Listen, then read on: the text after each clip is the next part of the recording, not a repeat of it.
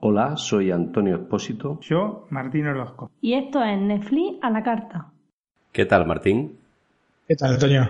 Bien, pues bueno, mm, descansando un rato, que aunque la gente no lo crea, este momento que dedicamos a grabar eh, también nos permite desconectar un poco de los problemas del trabajo, ¿no? Efectivamente, efectivamente. Ya empezó de lleno la, temporada más empeñativa del trabajo, para mí por lo menos. Yo creo que estoy en, el periodo, como se suele decir, post-vacacional. Terminé las vacaciones hace poco más de 10 días y estoy todavía cogiendo el ritmo. El periodo de luto, digamos. Pero bueno, estos momentos, como digo, nos hacen desconectar un poco y pasar un un par de orillas entretenidas. Así es, así es. Bueno, Martín, pues hemos llegado al capítulo 6 de la temporada 2. Así es, Antonio, ya vamos eh, casi finalizando el segundo mes. faltando. Bueno, casi finalizando. un poco exagerado, pero bueno. Bueno, por llevarte la promediando, Promediando el segundo mes. Eso, te iba a decir. mes y medio. Exacto. Antes de empezar, quería recomendar eh, un corto, va a ser una serie de cortos sobre la película Blade Runner que van a funcionar como una especie de precuela de la nueva Blade Runner 2049 que sale ahora en el mes de octubre. Eh, lo, pueden encontrar en Crunchyroll. Crunchyroll es una plataforma que permite ver contenidos que especialmente son anime ¿no? Permite verlos de manera gratuita, con publicidades o eh, pagando. Uno se puede pagar un abono de 5 euros eh, mensuales y eh, accede también a otros contenidos como, por ejemplo, el HD, etcétera, ¿no? Y sin publicidad, fundamentalmente. O sea, esas dos cosas. La, la, serie de cortos, bueno, comenzó con este que hace unos pocos días que, que presentaron, que se llama Blade Runner Breakout 2022 y vamos a conocer algún dato más sobre estos Nexus 8 que son los que vienen a reemplazar a los Nexus 6 que eran los este, replicantes de la, de la película de 1982. Y me gustó mucho, especialmente por todo el ambiente, pues muy, este, llama mucho a la película del 82, o sea, retrata casi perfectamente la película del 82 y tiene algunos guiños incluidos. Así que me gustó mucho, los dibujos están muy bien hechos, están muy bien preparados y lo pueden encontrar entonces en esta plataforma Crunchyroll. Em, creo que todavía no están los subtítulos en, castellano, pero tienen que estar llegando. ¿eh? Y los van a ir sacando todas las semanas. Son tres capítulos, ¿no? tres cortos, de aproximadamente unos 15 minutos. ¿no? Eh, en realidad te marca 18 minutos, pero entre la presentación y los títulos de finales este, se te comen varios minutos, así que digamos alrededor de 15 minutos. Está, está muy bueno. ¿eh? Perfecto, pues tendremos que echar un ojo, yo no lo sabía. creo, bueno, creo que me lo habías comentado anteriormente, lo que pasa que entre unas cosas y otras no he podido mirarlo, pero bueno, me lo han notado por aquí para darle una lo ojeada. en el chat de Netflix a la carta. Podcast. Bueno, ¿y qué serie tienes para hoy, Martín? Bueno, es una serie, yo creo que es la serie de momento. Como dije, no quería apresurarla, podría haberla traído la semana pasada de Hans Tale o El cuento de la criada, que eh, la encontramos en HBO España. ¿Y vos qué traes? Eh, pues yo tengo una... como sabes, últimamente se están poniendo la, de moda las series de los años 80.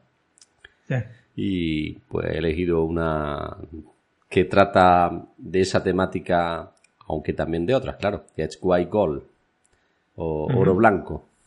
Sí. Y seguramente que muchos de nuestros usuarios pues la habrán visto por ahí anuncias, los que te han contratado en Netflix, habrán visto por ahí recomendarla. Y se hace amena y entretenida, tengo que decirlo. La he visto ahí unas pocas horas. Muy bien, muy bien. Eh, sí, em, eh, hace poquito le salió. Sí, sí, en agosto. Creo que a mediados de agosto. Sí, un, mes y medio. De agosto, sí. Y bueno, por último, la película es Election, o elecciones, o la elección, o la trampa, porque tiene un montón de títulos que también está en HBO España. Bueno, Martín, pues adelante con tu cuento de la criada. Muy bien, Antonio. Entonces, eh, repito, The Handmaid's Tale o El cuento de la criada está disponible en HBO España. Y, Antonio, es un país de muchos contrastes los Estados Unidos, ¿no? Eso creo que podemos coincidir. Sí, sí, sí. Donde se puede elegir un presidente racista y misógino, pero al mismo tiempo producir una serie como El cuento de la criada o The Handmaid's Tale. Que es una dura crítica a estos elementos vergonzosos. No, te quería decir que un, presidente de color y como el que han elegido ahora, ¿no?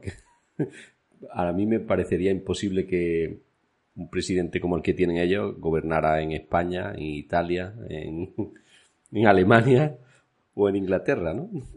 como Trump, como Trump nosotros tuvimos acá a Berlusconi, así que... Bueno, sí, también. En, Italia están, están más cercanos, sí. Sí, sí, sí. Pero es increíble que hayan pasado de Barack Obama, ¿no? Con todo esta ideología, más allá de que haya sido un buen gobierno o no, ¿no? Porque esto lo sabrán ellos más que nosotros. Desde el punto de vista de la política exterior de Estados Unidos no cambió nada con respecto al pasado prácticamente, así que digamos, no es que pueda tener ninguna este, Quizás en, lo último, en lo último de su mandato dio alguna esperanza a los cubanos, pero poco más, ¿no? Pero poco más que eso. Pero em, habrá que ver cómo así tuvo, lo religieron, así que tan, tan mal no habrá sido para ellos. Y pasa a saltar de Barack Obama a, Donald Trump, realmente es dura. ¿eh? Sí, sí. Es dura. Bueno, digamos, está este contraste, ¿no? Esta cosa tan norteamericana, cosas tan disímiles unas a otras, ¿no? Además, esta serie de, de Handmaid's este, fue premiada muchísimo, como dijimos en, el capítulo pasado, en la entrega de los Emmys, por bondades de la serie misma desde ya, pero también como para enviar un mensaje a, Trump y este, por ende a todo el gobierno norteamericano, ¿no? A partir de Trump. Mm, la serie es una producción de MCM Television y Hulu. Hulu es una plataforma por streaming que está disponible en Estados Unidos y en Japón y que es parte del grupo NBC Universal. Eh, no sé si la conoces, esta Hulu, Antonio. Bueno, sí. Es una competencia, allá es muy, muy, este, digamos, muy fuerte como competencia para Netflix. Creo que, mucho contenido. Creo que todos los que tenemos productos de Apple conocemos a, la empresa estas porque Apple siempre ha estado muy, eh, muy, digamos que ha utilizado a estas empresas para darle también publicidad a sus productos. Claro, algún acuerdo con la NBC Universal, porque no estamos hablando de, un grupo así aislado, ¿no es cierto? Eh, la cuestión es que tiene un modelo parecido al que te decía antes de Crunchyroll. Vos podés eh, suscribirte, ¿no? Con, un abono, o que es un abono con un precio similar de, al de Netflix, o también podés eh, disfrutar del contenido viendo publicidad y no en HD de ya, ¿no? es una alternativa, lo que vendría a ser un Spotify eh, para la, televisión, ¿no? Como bien has dicho, sería el Spotify, pero de la televisión, ¿no? O sea, que ofrecen contenido gratuito a cambio de, de publicidad, de publicidad. Exactamente, exactamente. Creo que, bueno, lo has preguntado, creo que son 6 dólares al mes. Ah, está, sí, eh, sé que el abono es eh, contenido, contenido realmente. Bueno, Hulu anunció The Handmaid's Tale, o el cuento de la criada, en abril de 2016 y también este, en el mismo momento anunció que sería la protagonista Elizabeth Moss. El cuento de la criada, o de Handmaid's Tale, está basado, por otra parte, en el libro homónimo escrito por la canadiense Margaret Atwood y publicado en el año 1985, o sea que ya tiene eh, más de 30 años. ¿no? La misma autora trabajó como productora, consultora eh, para la serie, dando ayuda en los aspectos eh, de la misma que este, en los que se expande un poco la historia o que se modernizan respecto al libro, porque justamente tiene 30 años el libro, o más de 30 años. Y de hecho, Atwood coescribió todos los episodios de esta primera temporada. Los 10 episodios están coescritos por este, Margaret Atwood. Em, la serie comenzó a rodarse entonces en septiembre de 2016 y la finalizaron en febrero de 2017. Así que tuvieron varios meses, seis meses este, desde que comenzó la, el rodaje hasta la finalización.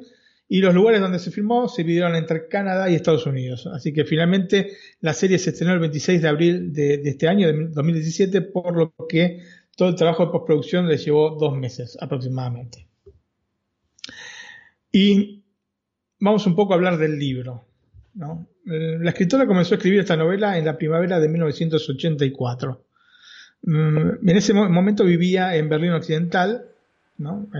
Eran momentos en que obviamente todavía no había caído el muro, ¿no? el muro de. Berlín, que cayó en el año, que fue en el año 89 que cayó. Em, y en un primer momento iba a llevar eh, el libro el nombre de la protagonista de la historia, que se llama Offred, que quiere decir perteneciente a Fred, y es por eso que en castellano eh, se traduce como de Fred. Este es el motivo por el cual tiene un nombre distinto, porque generalmente los nombres en series, películas, generalmente son el mismo. Pero en este caso varía por este motivo, ¿no? porque es de Fred, quiere decir perteneciente a Fred, por eso es así en castellano. Igualmente luego lo cambió este definitivo de Hans Tale o el cuento de la criada, y para esto se inspiró en los títulos usados por Jeffrey Chaucer en los cuentos de Canterbury, que son este, unos cuentos que fueron escritos por eh, Chaucer justamente en el siglo XIV. Son en total 24 cuentos que tienen como título la misma estructura de, de Handmaid's Tale, ¿no? Por ejemplo, tenemos eh, el cuento del fraile, que sería The Friar's Tale, el cuento del marino, que sería The Shipman's Tale, o, el cuento del cocinero, que es The Cook's Tale, pero hay muchos más. Bueno, en total son 24. Como en el caso del cuento de la criada, los cuentos de Canterbury relatan historias importantes desde el punto de vista cultural y social de la época. Em, en realidad la diferencia está en que los cuentos de Canterbury, em, digamos, tocan el presente y em, el cuento de la criada o de Hamlet Tale es un futuro distópico, ¿no? Esa es un poco la, diferencia. Uno te marca un momento cultural y social específico y el otro una idea de lo que puede, podría llegar a pasar. De un futuro cercano, ¿no? De un futuro, sí, cercano, exactamente. El hilo conductor, digamos, de estos cuentos de Canterbury, como para terminar un poco de redondear la idea de estos cuentos, es el viaje de siete peregrinos para visitar la, tumba de Santo Tomás de Canterbury en la Catedral de Canterbury, justamente. Y este libro, este, de Handmaid's Tale, fue completado a inicios de 1985 cuando Atwood se mudó de Berlín eh, Occidental a Alabama, en el sur de los Estados Unidos. Se mudó por cuestiones este, laborales, ¿no? Y en otoño de ese mismo año, del año 85, el cuento de la criada fue publicado en Canadá y posteriormente en febrero del 86 en los Estados Unidos y también en el Reino Unido y te digo que casi automáticamente se convirtió en un suceso de ventas, ¿no? En un bestseller. Y como en la serie, el libro juega con historias que se van entrecruzando entre el presente y el pasado. El pasado a través de flashbacks, ¿no? Como suelen ser en todo este tipo de, libros o de, este, o de películas o series.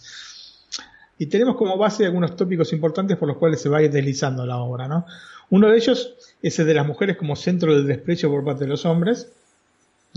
La revalidación del género, como bien dice la autora en la introducción que escribió para la reedición de la novela, no implica que sea un libro feminista. No se trata de victimizar a las mujeres, sino de relatar de forma gráfica las penurias que han debido afrontar en siglos de opresión. Esto es una realidad constatada. ¿no? Tenemos que hacernos cargo. Uno de los aspectos más importantes de la novela, justamente en, base a esto que te estoy diciendo, es que las distintas vejaciones a las que son sometidas las mujeres dentro de la novela no son inventos de Atwood, sino que se han producido realmente en distintos momentos históricos. Cosas contra las mujeres y cosas en general, ¿no es cierto? Sí, sí. Eh, de alguna manera, el cuento de la criada a una, eh, en una obra, las peores cosas que hemos generado como raza humana, yo te diría que a lo largo de la historia. Em, pero más específicamente en los últimos 100 años que probablemente hayan sido de lo peorcito. Aunque te, digo que no, te, no puedes encontrar en la historia de la humanidad ningún periodo que vos digas, uno, qué bien que la pasaron. Realmente, realmente no. Quizás este, eh, la época de la Belle Époque, ¿no? a inicios del siglo XX, haya sido de lo mejorcito de la historia de la humanidad, increíblemente. Claramente, eh, en mayor medida los abusos se produjeron a partir de gobiernos autoritarios, ¿no? entre los que señala la misma autora del libro está la historia de la esclavitud, la quema de libros en distintos regímenes, la misma solución final nazi, ¿no? Este, en la Segunda Guerra Mundial, o los secuestros y sustracción de menores en Argentina en los años 70. Estas son cosas que señala la misma Margaret Atwood, ¿no? como, referencias em, históricas para el libro. Obviamente, el haber vivido en Berlín Occidental y a partir de, su, de su estancia ahí en Berlín Occidental tuvo viajes por distintos países del este europeo eh, en la época del comunismo, ¿no? ya sabemos el tipo de restricciones que había en esa época, y luego habiendo recalado en Alabama, donde como sabemos también el racismo es una lacra del día a día, aún hoy, hoy eh, estos dos hechos, o estas dos cosas, influyeron en mayor medida en Atwood para la idea del, libro, para la idea de, de, de Handmaid's Tale. Lógicamente, otro de los puntos que señala tienen relaciones eh, históricas por el momento histórico en el cual estuvo escribiendo. El año 85, cuando empezó a escribir el libro, está muy cercano al momento en el que, porque justamente señala eh, los secuestros y sustracción de menores en Argentina en los años 70, están relacionados a que justamente en el año 83, diciembre del año 83, Argentina tuvo las elecciones después de siete años de dictadura militar y en el 84 empezaron a salir, por lo menos a luz, para nosotros argentinos eh, eh, más que nada, porque estamos muchos, eh, no, bueno, yo era menor, ¿no? Pero no se sabía exactamente qué es lo que había pasado y se empezaron a conocer el detrás de escena, digamos, de, del terrible gobierno militar que, tuvo Argentina en la década de 70. Y, que terminó... Como todos los gobiernos militares, ¿no? Exactamente. Y justamente el momento histórico en el que escribe, que es en el 85, el, momento justamente de, mm, digamos, que se comenzaron a salir a luz todo este tipo de cosas. O sea que era un momento álgido en este tema. Así que, obviamente, fue aunando este, todo este tipo de cosas por experiencias personales, por, eh, porque justamente habiendo vivido en Alemania Occidental y en Alabama, lo tenía así cercanas, ¿no? Estos dramas que se iban viviendo, de la, aún hoy, este, el racismo que hay eh, especialmente en el sur de los Estados Unidos, y en ese momento eh, todos este, los países comunistas que formaban parte de la Unión Soviética, entonces, bueno, eh, se, digamos, se nutrió de eso para, para, hacer el libro, ¿no? Otro de los tópicos que la novela aborda de manera, yo diría que muy intensa, es el religioso, estableciendo conceptos que, como sabemos, se han visto en la historia con una iglesia dominante y autoritaria. También esto no es ningún tipo de novedad, ¿no? pero en realidad por detrás el objetivo es el de la manipulación de la sociedad y no tanto el religioso per se, eh, que te digo que está mostrando el libro de, de Handmaid's ¿no? O el cuento de la criada. Digamos que el empleo de la religión para poder establecer las normas según la conveniencia del gobierno de turno no es una novedad, como te digo, como te dije recién, eh, no es una novedad en la historia de la humanidad, digamos, ¿no? Como tampoco lo son los métodos empleados, que en algunos casos son familiares, especialmente en la interpretación capciosa de la Biblia para fines mezquinos, en definitiva. O sea, eh, tomás la, Biblia y la interpretás como se te antoja para hacer lo que quieras, ¿no? Entonces, eh, esto es una cosa que lamentablemente aún hoy en día este, se, utiliza de esta manera, ¿no? Utilizar los libros sagrados para esto. El libro, mm, te voy a ser sincero, personalmente me costó un poco leerlo. Esto obviamente es subjetivo, ¿eh? O sea, puede ser que otra persona haya leído el libro así todo de un tirón sin problemas y lo haya leído en dos o tres días. Puede ser. A mí me costó. ¿Y por qué me costó? Eh, porque a pesar de tener estas temáticas realmente interesantes, la narrativa, que es bastante descriptiva, por momentos se me antojó lenta y me costó seguir adelante. O sea, me pareció una mole, ¿no? O sea, muy difícil de moverlo el libro. Muy, muy, muy denso. Y, y como que iba avanzando de a poco. Entonces, este, me costó, me costó. Tal vez haya influenciado el hecho de que había visto con anterioridad tanto la serie como la película, ¿no? Que de la que vamos a hablar en, un momentito nada más. Pero lo cierto es que en muchos casos en los cuales hice eh, un recorrido similar, no tuve estos inconvenientes como, como el que tuve con justamente The Handmaid's Tale. Ahora, te repito, es una cuestión personal. Quizás hasta te podría decir que si lo releo eh, sea distinto, ¿no? Es una cuestión quizás del momento, que, estaba justamente a final de, año, antes de las vacaciones, y tal vez la cuestión mental haya ayudado a esto, pero bueno, me pareció sinceramente un poco así tenso. Bueno, en, mi caso creo que cuando veo, cuando leo un libro después de haber visto la, una serie me cuesta menos trabajo. Pues es que te ha influido también, como bien dice, el momento, ¿no? Claro, lo que pasa es que uno puede ser, o sea, es cierto lo que me decís, pero también puede ser que uno quiera pasar, este, ir más rápido de lo que, va el libro, ¿es cierto? Porque ya sabéis lo que viene después. También puede ser, sí. En, algunas veces también pasa eso, están en un capítulo, se, se, tiran muchas hojas y dice sí que le dan a esto bombo, ¿no? Sí, exactamente. Bueno, más, más allá de esto, es una obra que recomiendo leer porque justamente las temáticas son de extrema importancia y más en un momento como el actual. Y vamos a pasar a la película, porque hubo una película, una película del año 1990. Y mm, en 1986, o sea, cuando el libro fue publicado, recordamos, en febrero del 86, se publicó en los Estados Unidos, em, Margaret Atwood vendió los derechos del libro al productor Daniel Wilson, quien le había asegurado, por otra parte, eh, a ella misma que el guion estaría a cargo de Harold Pinter. Y voy a decir, ¿quién es Harold Pinter? ¿No es cierto? Harold Pinter, primero de todo, es eh, un, dramaturgo y después guionista. Pero como guionista, em, eh, hizo, este, participó, o hizo los guiones, mejor dicho, de dos películas que fueron nominadas al Oscar a Mejor Guión Adaptado y son películas cercanas a esta fecha, del 86. Una es del año 1981 y es la, amante del teniente francés, como se conoció en Latinoamérica, o La mujer del teniente francés, como se conoció en, eh, acá en Europa, una película con Meryl Streep. Y el segundo es El riesgo de la traición, que es una película del año 1983 y eh, que tiene aparte del agregado de que parte de un libro también escrito por el mismo eh, Harold Pinter. Bueno, de hecho, Harold Pinter ganó el Nobel de Literatura en el año 2005, así que estamos hablando de un escritor importante, ¿no?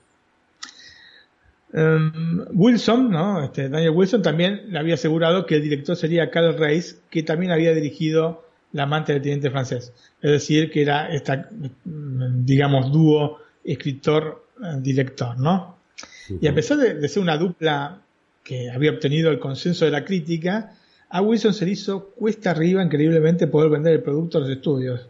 Digamos que pasó más de dos años y medio sin conseguir que ninguno se interesase en el guion de Handmaid's Tale hecho por Pinter. Evidentemente era una temática que de alguna manera generaba cierto prurito en los estudios. Porque de hecho finalmente, yo te voy a decir después, eh, quien eh, produjo la película no era un estudio, no era uno de los major, no, no era un estudio importante. En tanto, ya habían pasado, como te dije, eh, dos años y medio. En el año 1988, Reis, ¿no? el, director de La amante del tren de francés, se desvinculó del proyecto porque tenía otras cosas, este, digamos, en carpeta. Pero por otra parte, Sigourney Weaver, ¿no? que venía de éxitos como Alien el octavo pasajero del 79, Los cazafantasmas del 84 y especialmente Gorilas en la niebla del año 88, película por la cual aparte fue nominada al Oscar eh, a Mejor Actriz se comprometió con el proyecto que finalmente encontró quien lo produjera. Y acá es lo que te decía, no era un gran estudio de Hollywood, sino un, estudio que se llama Cinecom, o Cinecom, no sé exactamente cómo se pronunciará, pero es poco conocido. Y también encontraron un nuevo director, que se llama Volker Schlondorf. Lamentablemente, Sigourney Weaver tuvo que abandonar la producción al quedar embarazada, y para Wilson y Schlondorf se hizo realmente dificilísimo encontrar quien reemplazara a Weaver en el papel de Defred, porque a pesar de ser un personaje importante, estaba ligado explícitamente a una obra que todos encuadraban como feminista. Así que se dice que el papel fue ofrecido a cada una de las grandes actrices de Hollywood, que en todos los casos declinaron. Mm, finalmente, el papel fue a una actriz británica llamada Natasha Richardson, que quizás no te suene, pero es la hija de o era la hija, porque lamentablemente falleció en el año 2009, me parece. Estaba casada con Liam Neeson en un accidente de esquí. Y era la hija de Vanessa Redgrave y del director Tony Richardson. ¿Eh? Bueno, finalmente la película se estrenó en 1990, como te había dicho antes, rodándose entre febrero y mayo del 89, o sea que tuvieron varios meses para la postproducción y fue protagonizada por la citada Natasha Richardson y junto a ella Faye Dunaway y Robert Duvall. O sea, estamos hablando de un elenco bastante interesante, ¿no? más, allá de que Natasha Richardson no es que era una super actriz, pero o conocidísima, pero seguramente sí Faye Dunaway y Robert Duvall, ¿no? Y el problema grave que tiene esta película, que en un primer momento me pareció interesante, pero en el siguiente visionado fue perdiendo lustre, es que esencialmente carece de profundidad. O sea, después de leer el libro y de ver la serie te das cuenta de que hay algo que no termina de cerrar, especialmente después de leer el libro, algo que no termina de cerrar con esta película. Digamos que no ahonda en los sentimientos más profundos de Defred. Y en sus pensamientos que establecen eh, su manera de sentir, ¿no? Y esto genera una sensación de superficialidad que termina de alguna manera mellando un producto que por el libro, los actores y el director, que es uno de los mayores representantes del nuevo cine de Man, apuntaban mucho más alto de lo que finalmente terminó siendo. De hecho, hay toda una serie de comentarios que hace para sí misma, muchas veces irónicos, sarcásticos, que hace la misma de Fred, que los vemos en la serie, ¿no? que están en el libro y que en la película no, no, no, aparecen de ninguna manera. El problema también se presenta en que no tiene una trama armónica. Las escenas, digamos que se suceden fraccionadas, ¿no? Es muy cortante el paso de una escena a otra, no hay una armonía, ¿no? Esto bien se puede ver a una deficiente edición o lo que creo yo, más que nada, que es a un conjunto de acercamientos a la película de personas que no se involucraron con la obra, incluyendo a quien hizo la edición, ¿no? Y esto se nota también en las interpretaciones escasas de Faye Dunaway y principalmente de Robert Duvall. A mí me sorprendió mucho Robert Duvall realmente eh, fuera de contexto, como desinteresado del rol, ¿no? Y ni hablar de la absolutamente sobreactuada, quizás cómplice guion, Natasha Richardson.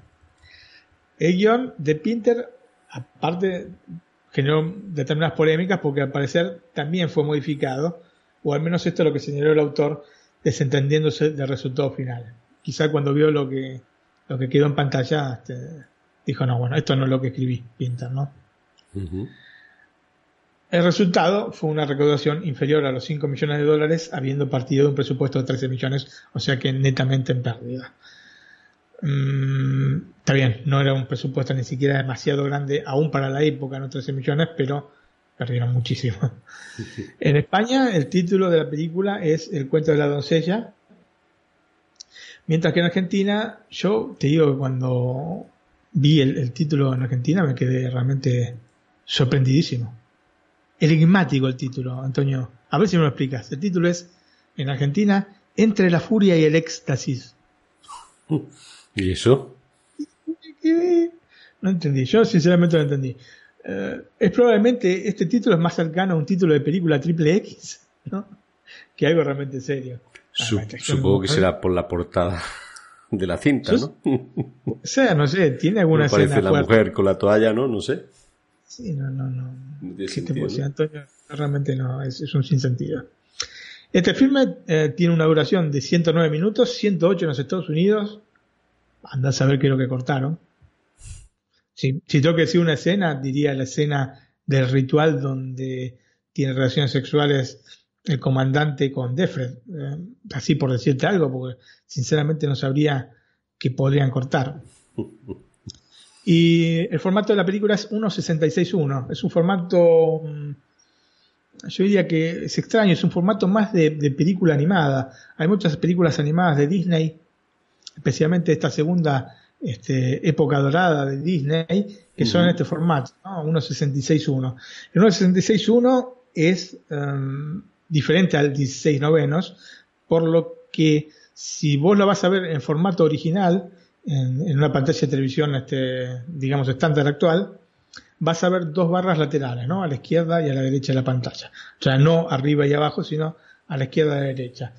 Eh, cualquier cosa que veas que no sea así, que no tenga las dos barras laterales, una que se me ocurre también que tenía era El extraño mundo de Jack, este formato 1.66.1. Em, cosa que, o sea, si se te llena la pantalla están cortando eh, partes de la imagen arriba y abajo. Así que esto es importante saberlo porque gente, una de las cosas más importantes cuando se ve cine es tratar de verlo en el formato em, original. Sin hacer zoom. Sea el que sea. Sin hacer zoom. porque mm, especialmente HBO estuve notando que tienden Adaptarlo. a adaptarlo a los 16 novenos y eso no está bien. ¿no? O sea, yo me puedo quejar de que, por ejemplo, em, Dead Note, la película, la hayan hecho en un formato que no sea para televisión porque era una película hecha para televisión, ¿no? Hecha para pantalla de televisión. Entonces, es ridículo que hayan optado por un 2.35.1.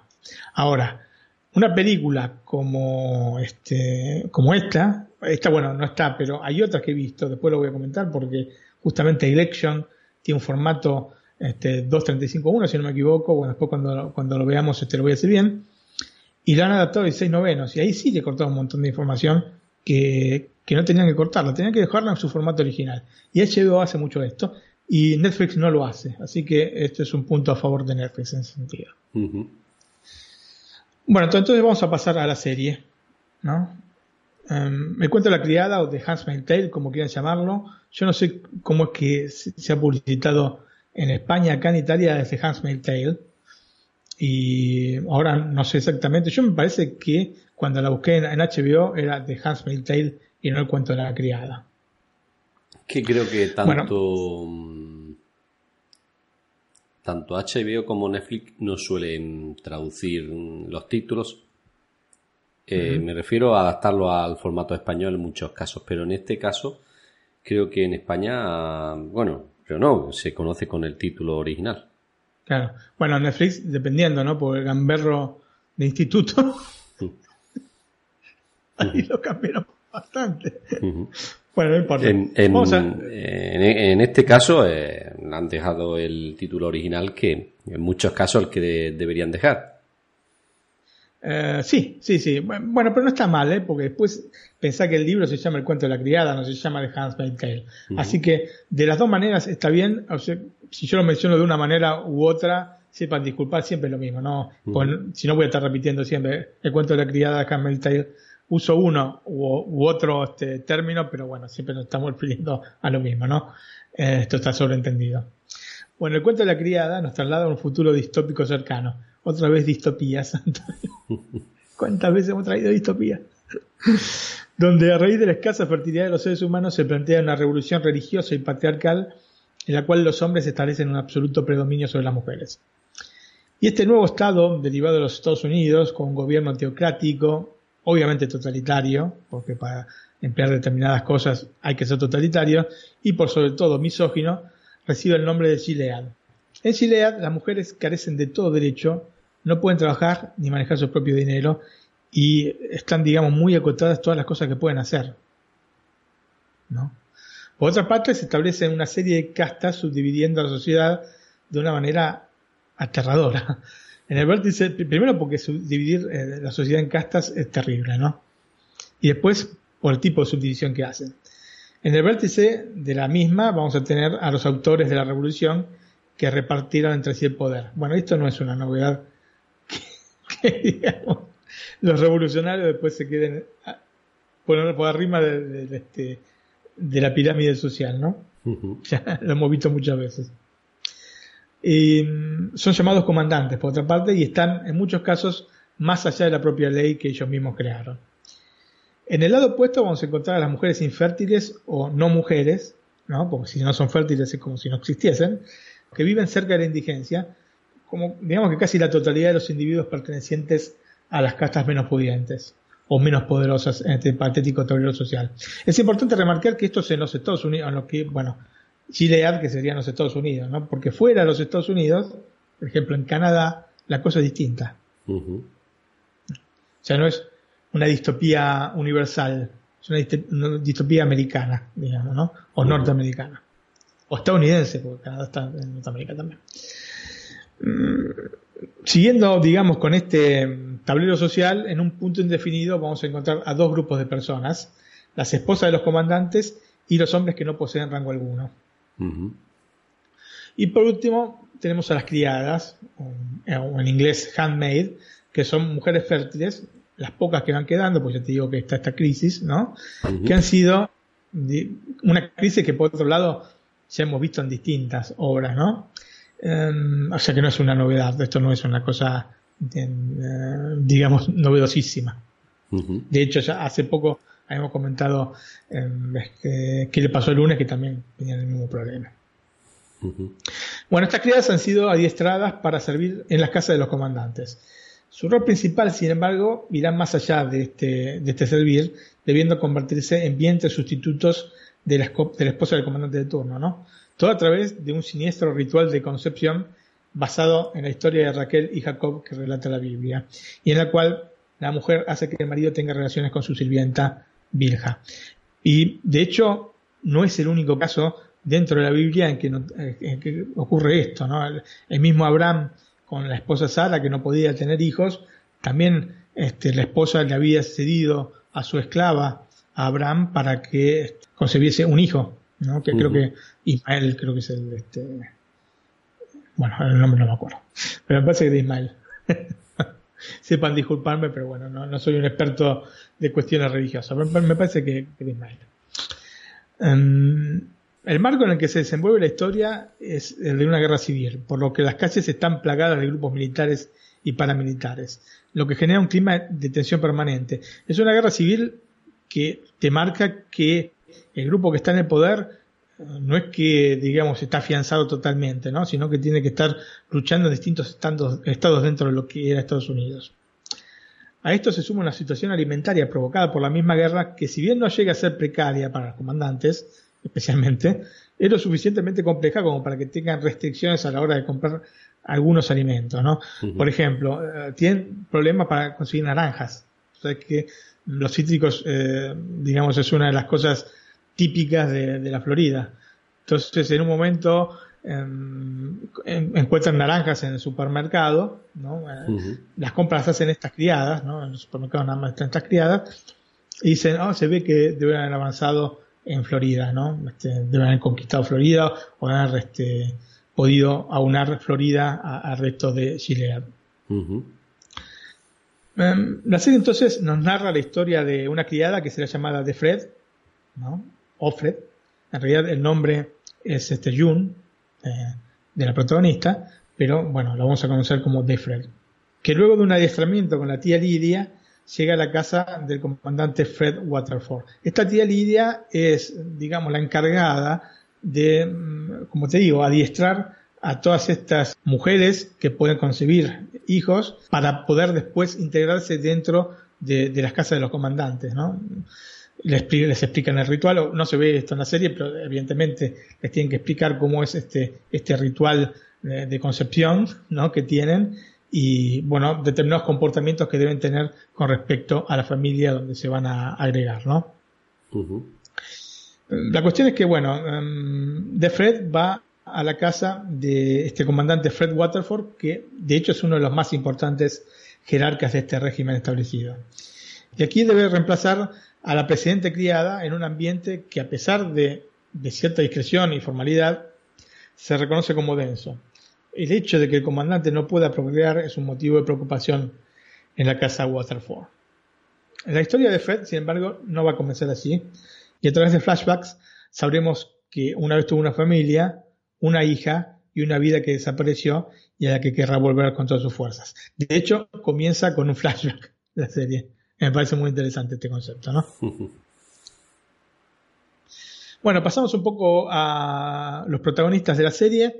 Evidentemente tenemos que ponerla en primer lugar porque es casi la protagonista absoluta y porque aparte lo hace de una manera extraordinaria a Elizabeth Moss, que nos brinda, yo creo que el mejor papel de su carrera acá, creo que vamos a coincidir todos los que hayamos visto la serie y habríamos visto alguna otra vez a Elizabeth Moss, especialmente si la recordamos de una serie como Mad Men, yo creo que este papel este, eclipsa todo lo que haya hecho. No por nada ganó recientemente el Emmy como mejor actriz en una serie dramática, ¿no? Y aquí va a llevar sobre sus hombros todo el peso de la serie. Probablemente el éxito o fracaso de, de Hans Tale recaía en ella, siendo el personaje más importante por lejos de la obra. O sea, no se puede concebir eh, de Hans Tale o Cuento de la Criada eh, sin que eh, el personaje de Defred esté bien hecho, porque se te desmorona todo el resto de la, de historia. O sea, si no es creíble Defred, es mejor que no hacer nada directamente, ¿no? Y como te digo, realmente me convenció. Me convenció especialmente porque en definitiva nos muestra dos caras, mm, dos personalidades que en algún punto parecen contrapuestas, pero que dejan entrever un hilo conductor entre ellas, ¿no? Estas dos personalidades de Jun barra de Fred. Una, justamente la de Jun, que vemos a través de, los flashbacks, y la otra de Fred, que lleva través de sí un bagaje de experiencia que solo le sirve para añorar, el bagaje de experiencia que, que se hizo como Jun, ¿no? Em, le sirve más que nada para añorar o bien para imaginar un futuro distinto. Y sinceramente me pareció por momentos brillante la interpretación de Elizabeth Moss, con esta furia contenida que se transmite a través de sus, yo creo que son muy expresivos ojos. El personaje que se contrapone al de Fred es irónicamente el de una mujer. ¿no? Porque uno diría que en una serie que está tan así, que muestra, mm, digamos, el, poder que han ejercido los hombres sobre las mujeres, ¿no? sometiéndolas en muchos casos durante, durante la historia, iban a poner a un hombre como este, el, personal, el, principal personaje que se contrapone a la, a la heroína, ¿no? entre comillas, del, libro. Y digamos que Margaret Atwood juega con el hecho de poner varios personajes, los que funcionan como villanos dentro de la obra, en figuras femeninas, justamente. Está, muy bien pensado y está muy bien hecho, porque figuran casi como traidoras del propio género. Y entre estos personajes vamos a encontrar a Serena eh, Joy, que es la esposa del comandante Waterford, y que por otra parte es autora de algunas de las bases en que se sustenta el régimen, pero a la vez termina siendo víctima del mismo. Siendo infértil y necesitando, entre comillas, de, Fred para poder tener un hijo, los sentimientos de celos, odio y desprecio se van a combinar, digamos, de una manera muy letal para la pobre de Fred. Yvonne Strahovski, que es quien interpreta a Selena Joy, eh, nos brinda un personaje creíble, víctima y victimaria, pero fundamentalmente contradictoria, y realmente me gustó mucho ese personaje. El otro personaje femenino que tiene esta función de villana es el de Anne que es esta, es la actriz Anne ¿no? Que es esta tía Lidia, que es muy estricta, pero a veces sufre por las criadas. Pero ojo, no si sufre, hoy sufre por las criadas, realmente tiene un corazoncito. Sufre como las criadas, como quien puede sufrir por un perro. ¿entendés? No como por un ser humano. digamos, yo teniendo mi perrita, yo sé, la tengo mi corazón, pero no es lo mismo un ser humano que, un animal. Y bueno, un poco el approach a, este, digamos, esta cercanía con las criadas es más que nada así, como si fuese algún tipo de animal, ¿no? Alguien que, al que adiestraste y que querés que le vayan las cosas bien. Es una doble cara para un personaje que de todas maneras no se muestra contradictorio. Por esto que te digo, porque no las considera, digamos, seres humanos. Creo que sus intervenciones son mucho más acotadas que las del resto del elenco, pero con un personaje tan fuerte no era fácil dar en la tecla. Tanto interpretativa como del cast, ¿no? Era muy difícil porque es un personaje que no aparece tantísimo y que tiene una fuerza importante. Así que seguramente es un acierto por parte de los creadores de la serie y también Dowd eh, se ha ganado su merecido premio Emmy. La mayor víctima de la atrocidad del sistema es de Glenn, ¿no? O sea, que perteneciente a Glenn. Es la compañera de paseo de The Fred que busca denodadamente un cambio de rumbo. Eh, es compañera de paseo y te explico, porque em, tienen que salir de a pares, ¿no? Las criadas, a ir a hacer las compras y volver a ese, digamos, el paseo que realizan todos los días. Um, como te decía, busca denodadamente un cambio de rumbo esta de Glenn. Por motivos personales también, eh, bueno, como todos, ¿no? Pero ella digamos que se arriesga un poco más, exponiéndose a las duras sanciones que en definitiva van a caer sobre ella e impulsando de alguna manera a la misma de Fred, que ya casi había caído en la desesperanza, estaba realmente, digamos, alineada al sistema prácticamente, si bien siempre tiene un poco de rebeldía, ¿no? El personaje, pero ya mucho más acotado que quizás en un primer momento. Y digamos que le impulsa a querer recuperar aquello que había perdido a De Fred. Así que es muy importante este personaje de Glenn. Alexis Bledel, que este, es la protagonista de este personaje o quien interpreta este personaje, nos transmite mucho con poco. Cosa que me parece notable. ¿Y por qué mucho con poco? porque siempre está encuadrada dentro de este marco opresivo, no es que puedan alegremente mover los brazos y moverse, ¿no? Así que expresa mucho con los ojos, porque el personaje no es que puede exteriorizar demasiado, y, con, digamos, un poco de eh, actitud corporal, pero nada más que eso. Así que está muy bien, está muy bien este, está Alexis Bledel como de Glenn. Ahora pasamos a los personajes masculinos que son los que menos me gustan en este el cuento de la criada. Y la realidad, ¿no? Bueno, sí, bueno, pues a nivel de Antonio. no, pero realmente los personajes será porque un poco eh, querido por la misma Margaret Atwood, no lo sé. Em, me pareció mucho más interesante dentro del libro. Así que yo creo que es más que nada los actores. Así que tanto Joseph Fiennes como Max Minghella, te, repito, no terminan de convencerme. Fiennes interpretando a este comandante lleno de inseguridades y a que se lo ve contrariado y avergonzado por un lado y autoritario por otro, no me cautiva como el resto del elenco. Lo veo como demasiado tiernito, ¿no? Casi sufriendo en cada acto que lleva a cabo. Y a pesar de que tampoco me convenció Robert Duvall en el mismo papel para la película, creo que se acerca más a este concepto del personaje. Y bueno, Robert Duvall me parece un mejor actor que Joseph Fiennes. Joseph Fiennes, aparte, tengo esta tara con este pobre hombre porque me lo acuerdo de Shakespeare in Love. Y, cada vez que lo veo, para mí es Shakespeare. ¿Cierto? Vos no sé si la viste Shakespeare apasionado o Shakespeare in Love. Es una película de 1999. Sí, no sé cuándo la he visto, pero sí. No, la he visto una vez recientemente, creo poco después de salir. Eh, está reciente, ¿no? Del 2000. No, es de 1999. Eso, del 2000 y poco, sí, iba a decir. Sí, creo que la vi. Es una película que trajo. Poco después de salir.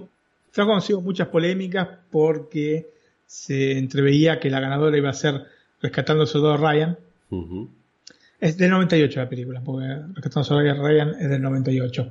Y se digamos que se preveía que iba a ganar rescatando a Soldado Ryan y finalmente em, ganó esta película a pesar de que a mejor director ganó Steven Spielberg por rescatando a Soldado Ryan y personalmente creo que mejor película rescatando a Ryan o salvado Soldado Ryan creo que es en España.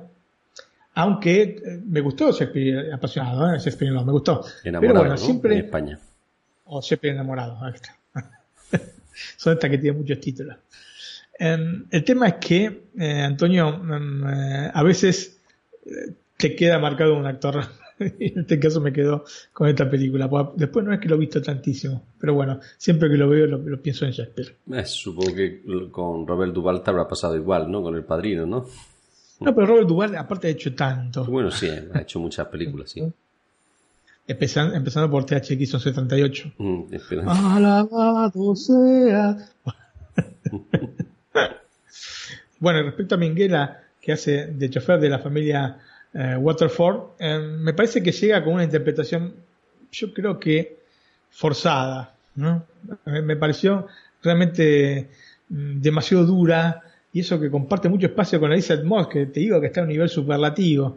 Y generalmente cuando eh, un actor está on fire, como dicen los americanos, On fire es como en, en, encendida, ¿no? En la parte de arriba de la ola, ¿no?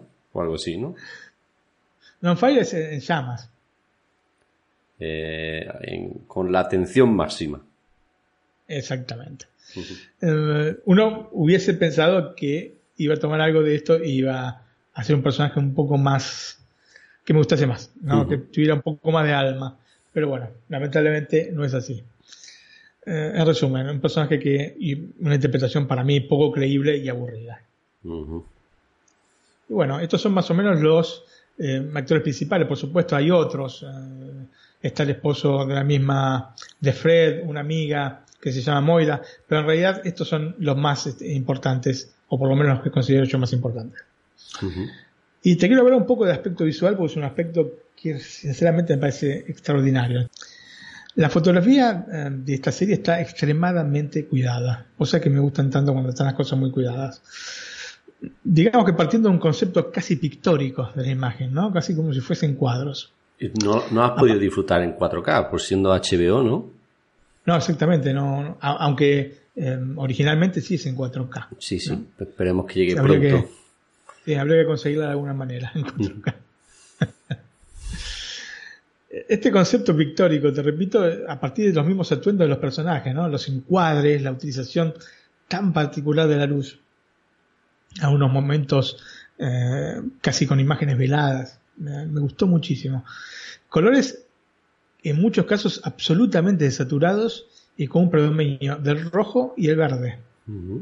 Y el verde funciona como un velo permanente sobre la imagen, lo que contribuye a apagar el resto de los colores. Es, em, yo no sé si alguna vez vos te, tuviste la posibilidad de filmar eh, con 8 milímetros o con Super 8. No. Bueno, pasa que, y lo digo por experiencia, pasa que tenés que usar película, digamos, que no haya sido vencida, que no sea vencida. Pues si es vencida, los colores, especialmente el negro, se, transforman en verde. Y esa es la imagen que me dio este, la película, ¿no? La, la serie. Quizá lo han hecho aposta, ¿no? Para que... Sí, sí, sí, evidentemente, evidentemente sí. Evidentemente ha sido este concepto. Aparte tiene otro sentido el verde. Eh, lo que hace el verde generalmente es, o sea, puesto así como un velo, ¿no? Es eh, apagar los colores, ¿no? Quitarle brillo a los colores.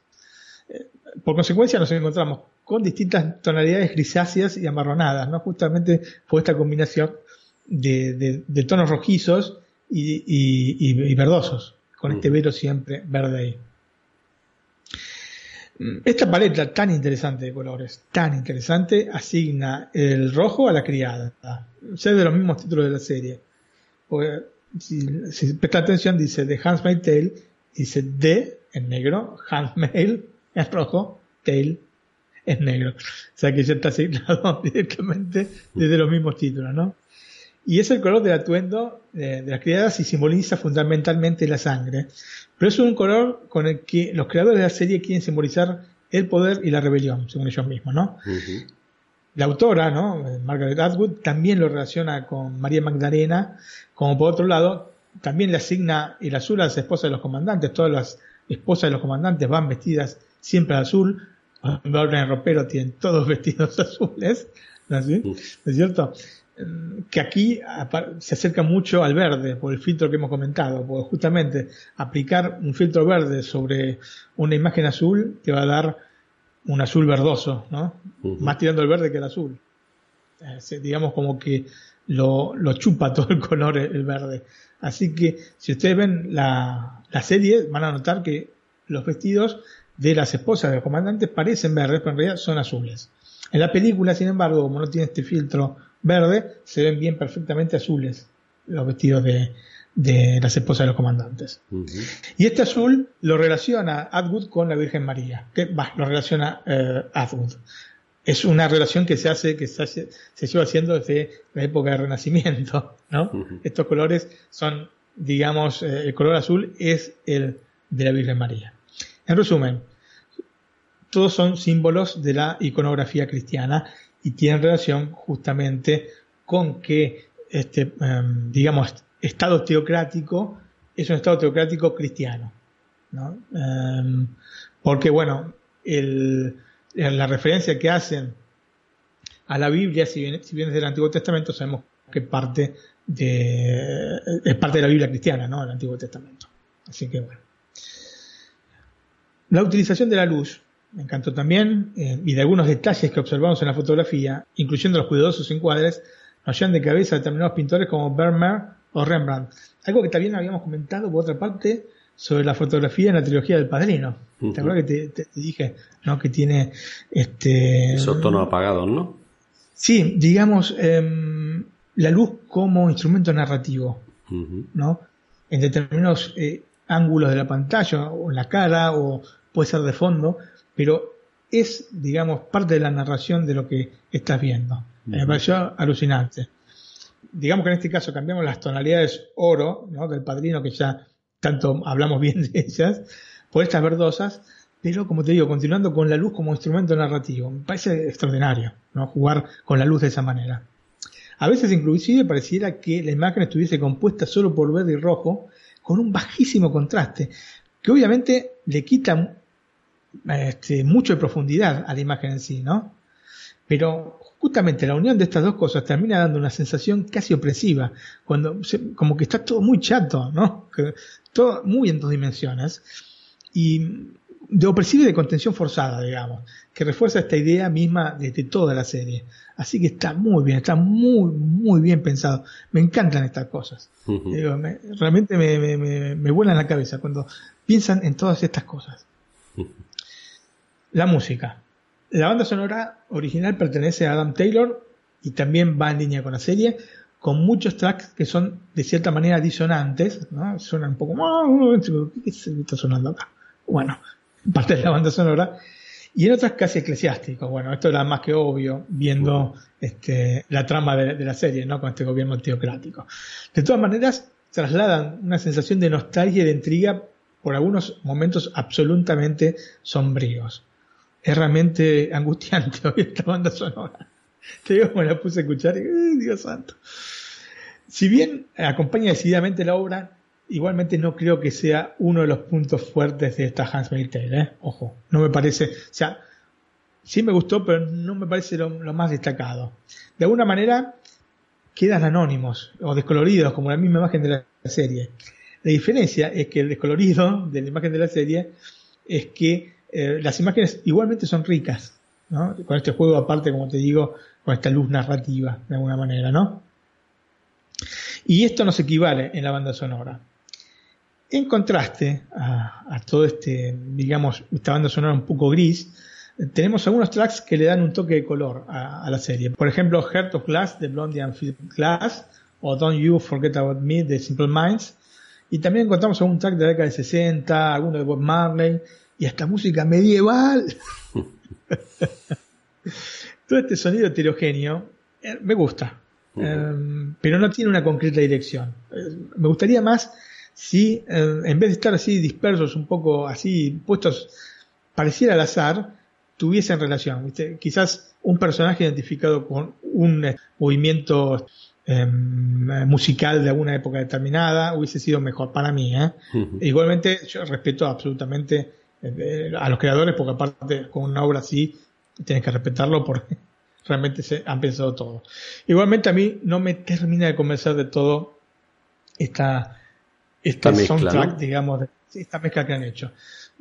Eh, la entiendo, la puedo compartir, pero um, viendo que utilizaron este contraste, me hubiese gustado que lo hubiesen hecho de una manera un poco más eh, sistemática.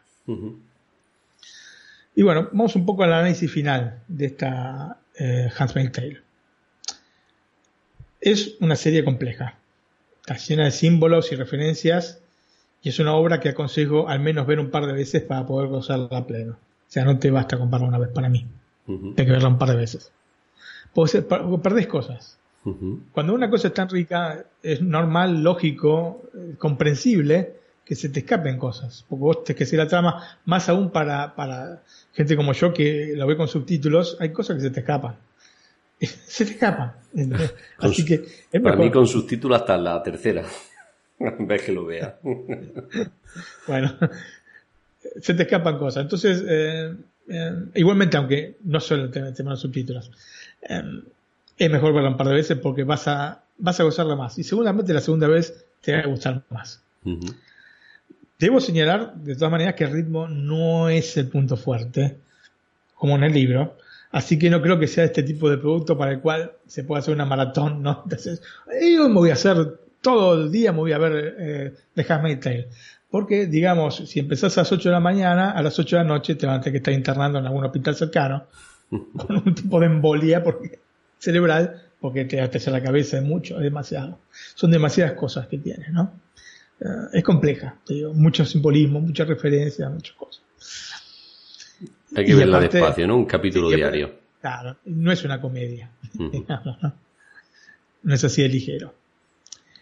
El hecho de las subtramas enlazadas, donde vamos a ir viendo cómo es que se llegó a la situación actual, yo creo que es uno de los puntos fuertes de la serie. Estos flashbacks forman por sí mismos una precuela, cosa que la hace aún más interesante la serie. Son como, digamos, cómo es que llegamos a esto. Y, me gustó mucho. Esto además nos proporciona doble evolución del personaje de Fred. Una, digamos, en sentido negativo, ¿no? Que se de pasar de ser una persona como cualquiera hoy en día a ser eh, prácticamente una esclava, una esclava sexual, por otra parte, em, que es casi tajante, ¿no? Prácticamente porque, mm, si bien la vemos a través de los flashbacks, em, está mucho más, este, digamos, atomizada la cosa y, no te queda tan clara. ¿no? Parecía que fuera, fuera, mucho más tajante de lo que en realidad es. Y la otra evolución del personaje es en sentido positivo, o sea, pasando ya desde el fondo, digamos, del barril y tratando de ir más allá, ¿no? De, superarse, de buscar denodadamente encontrarse a sí misma. O de reencontrarse a sí misma. O ya te digo, llega un momento en que ella está, si bien tiene ciertas cosas de rebeldía, pero está más o menos asimilada al sistema. Y esto es lo peor que le puede pasar a, personas que pueden estar en, ese, en esa situación. Lógicamente, las referencias y simbolismos le dan un volumen mayor a una obra que lamentablemente es de actualidad. ¿no?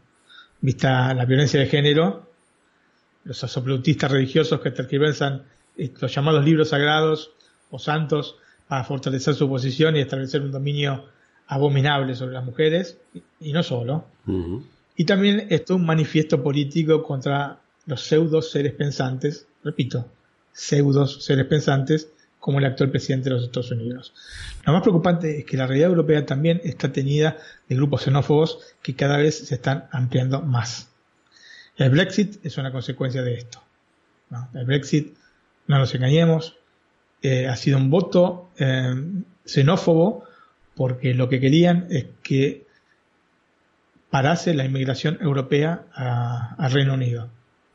Sí, ellos lo único que quieren es controlar la frontera, evidentemente. Si pertenecen a Europa, las fronteras son libres, ¿no? Exactamente. Y si vos ves bien dónde es que, eh, en qué, digamos, digamos, en qué niveles sociales, en qué ciudades, por ejemplo, Londres no ganó el Brexit, ¿entendés? Pues es una ciudad mucho más cosmopolita. Eh, si ves dónde es que fue a parar el voto para el Brexit, te vas a dar cuenta que es un voto xenófobo. El hecho de que los populistas neonazis, este fin de semana pasado, hayan alcanzado el 13% de los votos en las últimas elecciones de Alemania, nos tienen que poner muy en alerta porque esta gente no va con cosas livianas. Sí, Están muy atentos a esto porque eh, los alemanes son complicadísimos como pueblo. En resumen, una serie imprescindible, más teniendo en cuenta los tiempos que, como te estoy diciendo, se viven. Y vamos un poco a los datos técnicos, como para concluir. Está The Handmaid's Tale. La serie está presentada, al menos por HBO, en formato 16.9 o 1.77.1, aunque el original es 2.01. Y es rarísimo el formato que tiene. Esto no me caen dudas. 2.01 vendría a ser con unas barras superior e inferior en la pantalla, o sea, no puede ocupar toda la pantalla, porque si no sería 16 novenos, sería 1.77.1, pero son unas barras bastante más eh, chicas que en el caso de las películas 235.1. Entonces, em, si vos ves los trailers de la versión original, los trailers de Hulu, vas a ver que tienen estas dos franjas y en la versión de HBO no las tiene, ergo nos han quitado información a los costados de la pantalla. ¿no? Costado izquierdo, costado derecho, nos quitan información a la gente de HBO. Gente de HBO España, a ver si se ponen las pilas. La calidad, 4K en el origen, 1080p en HBO España, HBO España, a ver si se ponen las pilas. Y el sonido Dolby Digital, al menos en su versión original, desde el ordenador me salía estéreo, así que HBO a ver si se ponen las pilas. Son 10 capítulos eh, en total de la serie con una duración de entre 47 y 60 minutos, Antonio. Así que estamos rondando las 9 horas aproximadamente de, serie. Bueno, ¿qué te parece? Sí, tiene muy buena pinta. Eh, he entrado mientras las comentaba HBO España y le he dado a añadir a mi lista. Te puedes, creo que ya tiene la respuesta. Me parece bien, Antonio, porque es una serie que hay que ver. Es una serie que especialmente todos los hombres tendrían que ver. Bueno, ya sabes que en, mi caso ya a partir de hace un par de días o, de un día es más fácil eh, poder ver HBO en Exactamente. televisión. Con tu Apple TV 4K. Así que Ahora esperemos que traigan contenido 4K a, a HBO. y que llegue Amazon Prime Video pronto también, ¿no? Exactamente. Con En cua- 4K en también. 4K. Bueno, Amazon ya lo trae, ya lo trae 4K. Ujú. En mi caso, la serie es más liviana. Son Oro blanco. Eso es, oro blanco. Cuando la verdad es que el nombre le da sentido, porque recuerdo yo que en aquellos años se pusieron de moda así, las ventanas así. En, en España no eran de PVC, eran de aluminio, pero eran casi todas blancas, sí. Ajá, ajá. ¿Está en qué, en qué plataforma? En Netflix España y en América eh, Latina también. Perfecto. Como bien has dicho, Oro Blanco o White Gold eh, es una comedia creada por Damon Beasley, artífice de Inbetweener, que cuenta en su reparto con Ed Westick, al que recordaremos por Gossip Girl, junto a Joy Thomas y Jane Buckley, también de Inbetweener. Todos ellos lucharán por ser los más notorios vendedores de Essex, Essex está dentro de, de Inglaterra, ¿no? Eso es, sí. Supongo que será mm, una ciudad. Sí, sí. Ujú. Eh, White Gold es el tipo de serie de la BBC que con frecuencia pues dan el salto a Netflix. Es ligera, entretenida y lo cierto es que consiguen que pasen los capítulos sin darnos cuenta. Y mm, como tú has dicho en tu caso, vale la pena disfrutarla. En este caso sí que es recomendable hacer un maratón. De hecho, no, no se te hace pesada. Mejor. La verdad es que las comedias es el género preferido de muchos usuarios. Yo sé que a ti te gustan, a mí Sí. también. Que tam- a a mí me gustan más las históricas, ¿no?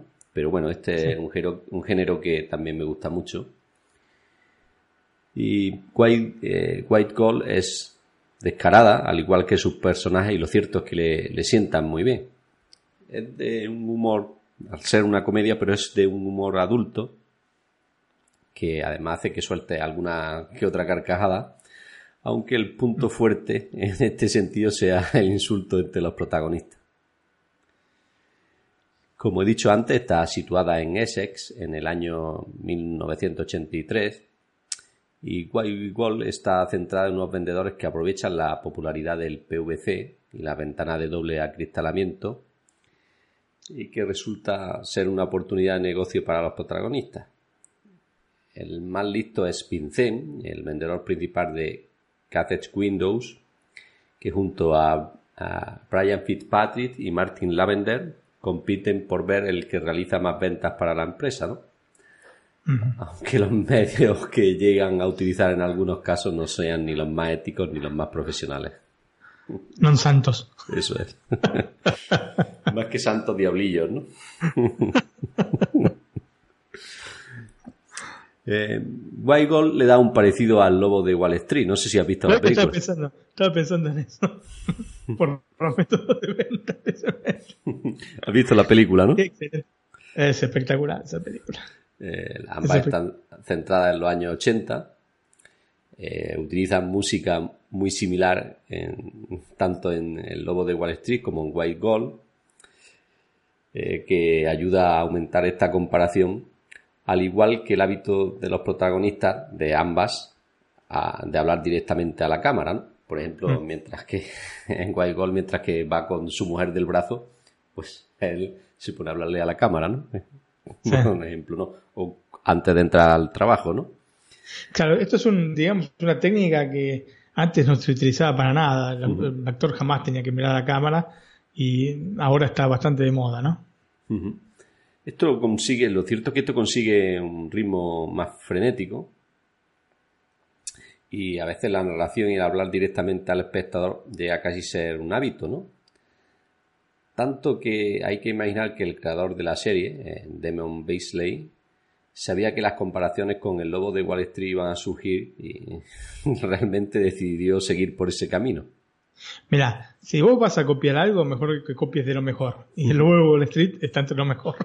Así Cierto, que cierto, sí. seguramente si hicieron esto, lo hicieron lo pensaron bien, lo pensaron bien realmente. Sí. Bueno, ahora voy a hacer una pequeña sinopsis, aunque lo que he dicho anteriormente ya ha adelantado mucho, ¿no? Eh, White Gold narra las turbias relaciones que tiene lugar en una empresa que comercializa ventanas de PVC de doble acristalamiento.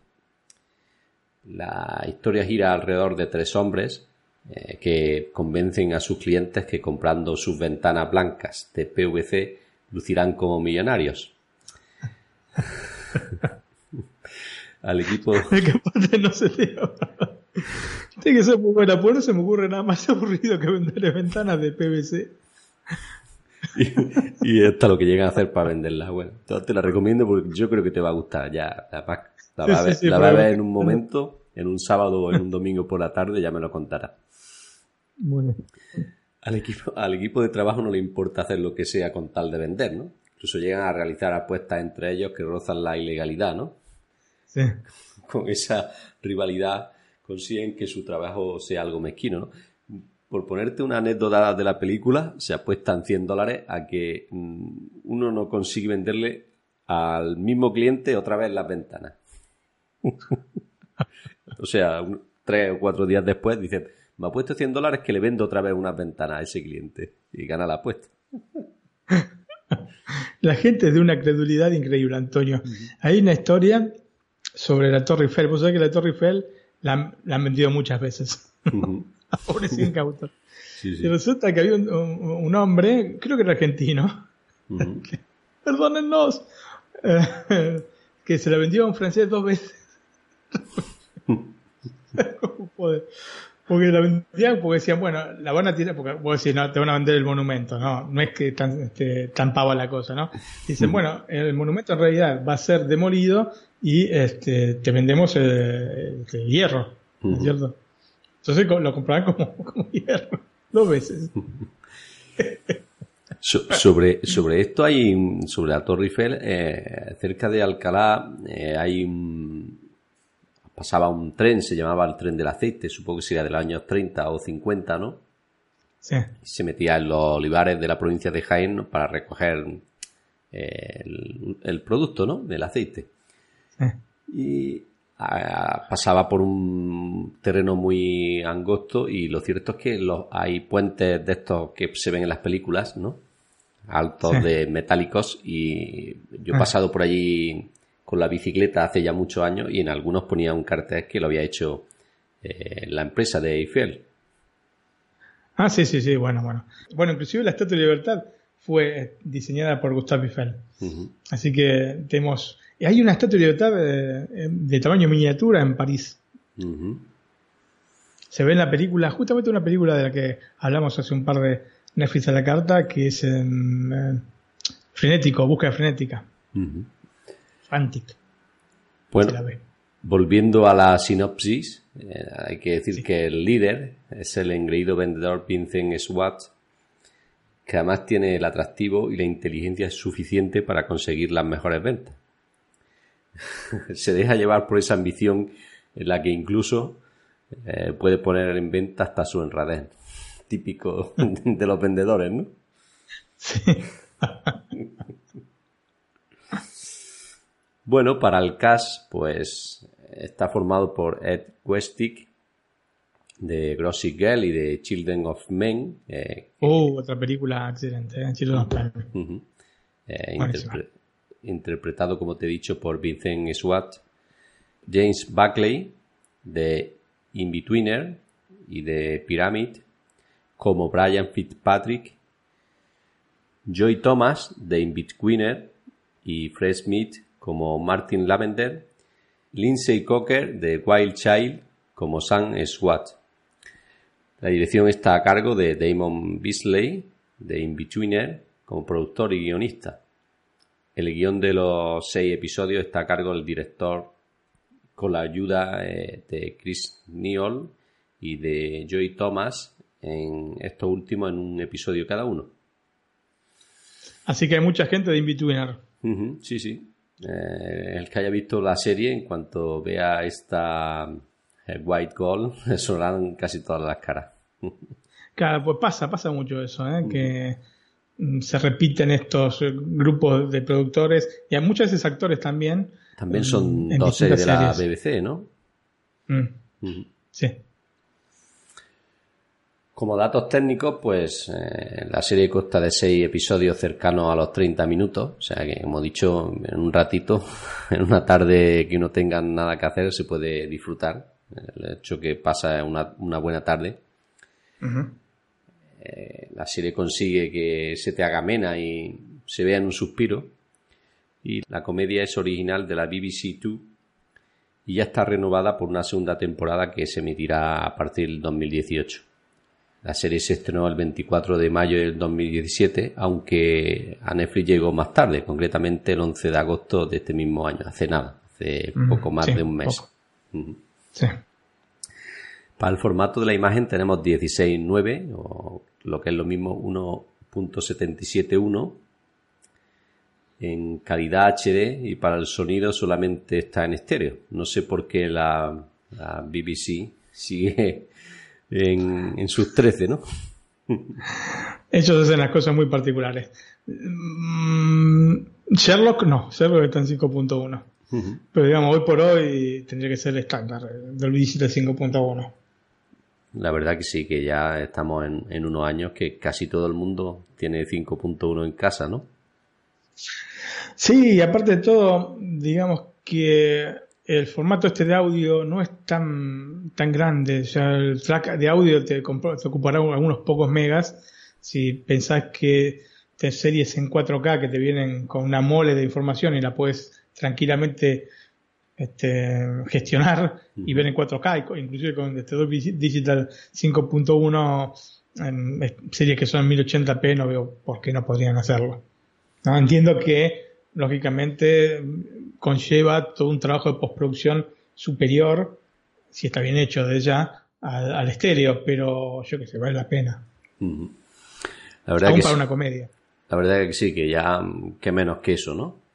Eh, lo, De, lo, del 4K a última hora que no estén todas, bueno. Eh, comprensible. En, este año es más comprensible. A partir del año que viene y del 2018 y sobre todo el 2019, yo creo que el 4K se va a poner al, al día en casi todas las viviendas, en los domicilios. Sí, bueno, vos que ahora tenés eh, el Apple TV, vas a poder disfrutar de las películas de, iTunes en 4K, cosa que realmente es importante porque hay muy pocos cine en 4K. Eh, inclusive pocos, o sea, Blu-ray 4K eh, o Ultra HD hay, pero digamos, no tantísimos, hay igualmente, un centenar hay, pero en Netflix tenés nada más prácticamente un par de películas que no son de ellos en 4K y el resto son producciones originales de Netflix en 4K y te soy sincero, uh, no es lo mismo El Padrino que la última de Adam Sandler, ¿no? Así que si es posible, gente, vista que, por ejemplo, El Padrino tiene un Master 4K, sería bueno poder verla en 4K justamente, ¿no? Misma cosa para eh, Amazon. Amazon también tiene su serie en 4K, todo el resto no. Entonces, denle un poco de, importancia a esto porque no, se vive solo de series. Yo ya más de una vez lo dije, no se vive solo de series. Entonces, yo quiero ver películas en 4K y quiero ver este clásicos del cine. No quiero ver nada más que las películas originales de Netflix o de Amazon. Muy bien. Bueno, Martín, llegado a este punto, nos queda la película de la semana. Sí, Antonio, como dijimos, eh, la película Selection es una película de 1999 y está en la plataforma HBO España. O sea, este, en este Netflix a la carta, de mi parte, fue todo HBO.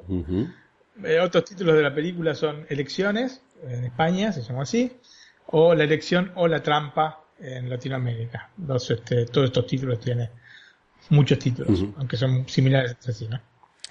Bueno, yo la he visto la película, tengo que decir que me gustó. Eh, la voy a enmarcar en un contexto que digo es una película muy americana porque aparece en colegio, ¿no? Sí. Aunque. Ya sabemos que ah. nada más hay colegios en Estados Unidos. Sobre todo en las películas, ¿no? Luego en otros países hay, pero no aparecen tanto en las películas, ¿no? Sí, sí, digamos que ellos tienen todo un rubro de películas eh, dedicadas a, a, la escuela, ¿no? Especialmente este high school o, las preparatorias para la universidad y también películas que yo las metería en la misma bolsa que son las de los primeros años universitarios, tipo La venganza de los tragas. En muchas comedias, ¿no? Muchas comedias, sí, son comedias así simplonas. Bueno, esta no es una comedia. Esta es una comedia, sí, pero em, con un mensaje un poco agrio en el fondo. Digamos una comedia dramática. Muy bien, pues no te interrumpo más. Ah, tan solo decirte que me gustó, me acuerdo de ella, porque hace muchos años que la vi, pero creo que esta la he visto un par de veces o tres. Sí, sí, sí, es una, es una película que es bastante interesante. Algunas cositas que te, que te voy a enseñar y que mm, seguramente a la gente también le va, le va a interesar. Y que tengo algo en común con el protagonista. que cuando me pica la avispa se me hincha. Ah.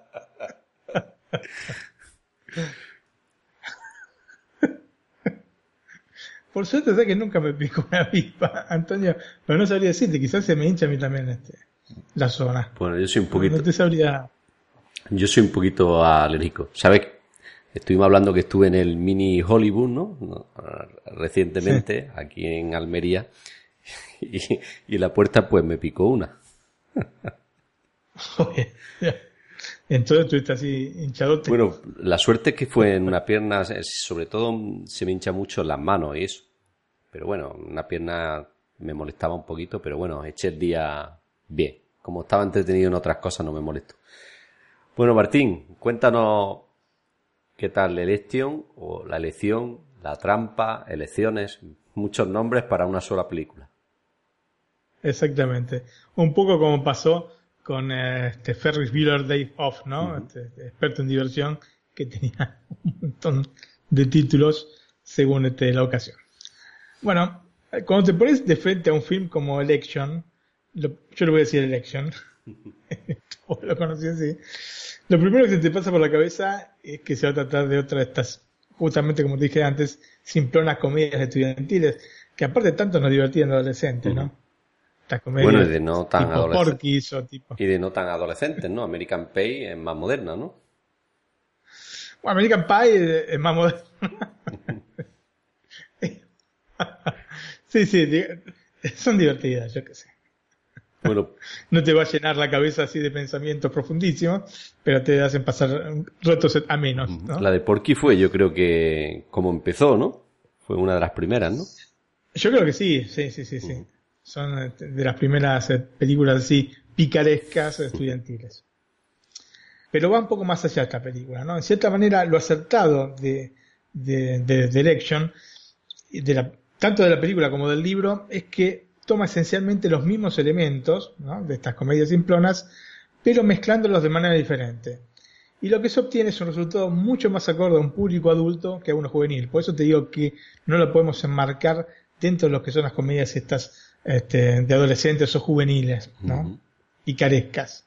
Primero porque no tiene nada de picaresco, no hay, no hay cosas picarescas. Si bien hay algún tipo de, connotaciones sexuales, pero no, son este, todas referidas a eso, ¿no? Generalmente estas comedias de adolescentes son muy, muy, muy referidas a esto, ¿no? Eh, muy este, enfocadas al tema sexual, que es una cosa muy importante para los adolescentes, ya lo sabemos, ¿no es cierto, Antonio? Sí, sí. ¿Eh? Adolescente. Eh, en, eso, en esos años tenemos otra cosa en que pensar en vez de los estudios, ¿no? bueno, vamos a empezar hablando del libro. La película está basada justamente en el libro homónimo de Tom Perrotta, autor también de la novela The Left Lovers. Mucha gente lo va a conocer justamente por The Left Lovers, eh, que es una novela en la cual después se inspiró la serie de HBO, ¿no? La, serie está inspirada en este libro. Seguramente Tom Perrotta es más conocido por The Left Lovers que por The Election. Debo decir que es un libro interesante por la estructura particular que tiene, en la cual podemos seguir la historia como una normal lectura de un libro o en la visión de cada uno de los personajes principales. Esto, lógicamente, nos da la posibilidad de afrontar la historia de maneras distintas. El autor va saltando de la descripción de los hechos de un personaje a otro mientras enlaza las distintas perspectivas de los mismos. Esto me parece muy interesante. Y cuando va a narrar con la voz de cada uno de ellos, tiene a bien colocar un título con el nombre del personaje. Lógicamente, lo curioso de la cosa es que no tenemos un único narrador, ¿no? Sino que cada personaje lo es. Entonces es el personaje del profesor, el personaje de Tracy, el personaje de Paul. Son todos personajes que, em, digamos, cada uno eh, tiene una perspectiva de la historia. Y em, una vez que terminaste de leer el libro por primera vez, puedes ir eh, tomando uno, dos o tres personajes, cuatro ponele, personajes para ver este, la historia desde la perspectiva de ellos, sin tener en cuenta la perspectiva de los demás. Y esto es lo interesante que tiene el libro. O sea, podés leerte el libro sin perder em, básicamente la narración general, porque también hay subtramas, ¿no? Cuando entran subtramas, lógicamente, subtramas referidas a personajes específicos y eso no lo vas a, no lo vas a leer. Pero, digamos, la trama general del libro, el libro conductor de todo el libro, que es esta elección, sí la puedes seguir con cada uno de los personajes, que son varios, ¿no? Porque está el profesor, está Tracy, está Paul, está la hermana de Paul, este, que se llama Tammy, y hay otros tres, cuatro personajes más, y vos los puedes ir siguiendo la historia entonces a través de cada uno de ellos. Esto es lo interesante que tiene el libro. Lógicamente, en una segunda lectura, la primera tiene que hacer eh, total, ¿no? O sea, leyendo todo el libro. Pero en la segunda lectura puedes hacerlo de esta manera y me parece bastante interesante. Salvando diferencias, es como, um, o me pareció, por lo menos, eh, la idea de, hay un libro de eh, un este, autor argentino que se llama Julio Cortázar, se llama Rayuela, en la cual podés ir, digamos, afrontando la historia de distintas maneras, ¿no es cierto? tomando distintos caminos. Y de alguna manera, salvando la diferencia, repito, esta es más o menos la idea de esto. Si bien, bueno, mucho más lineal, porque la idea, es, o sea, el hilo conductor siempre es el mismo, ¿no? Pero esta idea de poder elegir los personajes me pareció muy, muy, muy interesante. Sí, sí, es interesante pues verlo desde otra perspectiva totalmente diferente. Te digo, en muchos casos son separaciones en pocos párrafos, ¿no? Capaz que tenés dos, tres párrafos y después ya salta al otro personaje y su visión de las cosas, ¿no es cierto? El narrador este, es, en cada caso, ese personaje que te pone en el título. Entonces te narra como si fue... Generalmente los libros están narrados por una persona, no por seis, siete personas. eso, eso es lo interesante y eso es lo destacable. Eh, lógicamente, dentro de todo este contexto, la visión del profesor Jim McAllister y de su antagonista, que es Tracy Flick, son los que más pesos tienen en el libro, los que tienen más espacio dentro del libro, pero también, como te dije, hay otras subtramas que despiertan interés y pueden llevarnos a diversas lecturas descubriendo nuevos aspectos del libro. Y está muy bien en ese sentido.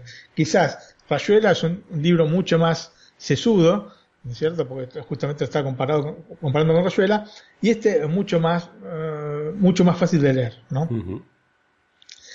Y es fácil de leer porque tiene una prosa sencilla y una cantidad de páginas que permite una lectura ágil una lectura en definitiva veloz. Al fin y al cabo solo se trata de 200 páginas, así que estamos hablando de una novela realmente corta, ¿no? Sinceramente no encontré eh, por ninguna parte en la versión eh, EPUB en idioma castellano, por lo que tuve que comprar la edición italiana que tiene singular nombre de Intrigo Escolástico, ¿no? Que sería Intriga Escolar.